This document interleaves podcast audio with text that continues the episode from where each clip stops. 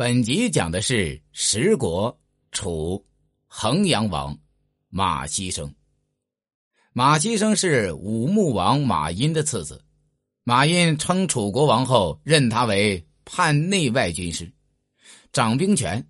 当时楚国谋臣高玉对马殷忠心耿耿，却为南平国君季兴所恨，派人行反间计，离间他们君臣关系。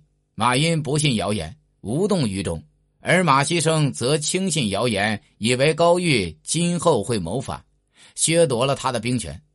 高玉愤懑，声言要隐居以避祸。马希生马上假借父皇之命杀死了高玉。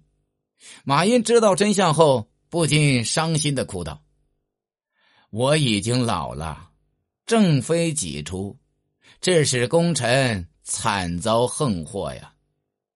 可见马希生这时已经掌握了朝政实权。长兴元年（公元930年），马殷病逝，马希生即位。本来按照封建继承制，应该由嫡长子马希震来继承王位。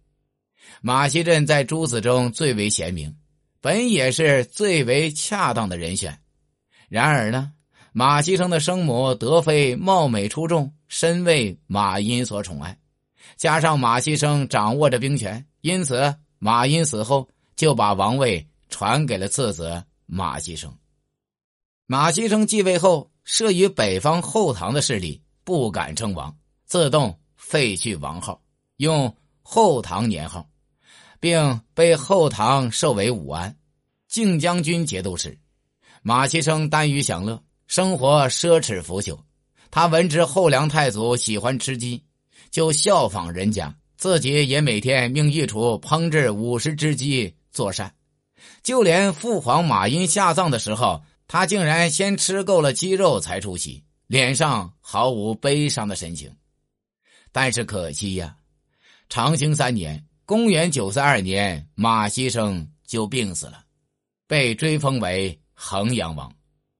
本集已经讲完，下集讲的是十国闽太祖王审之。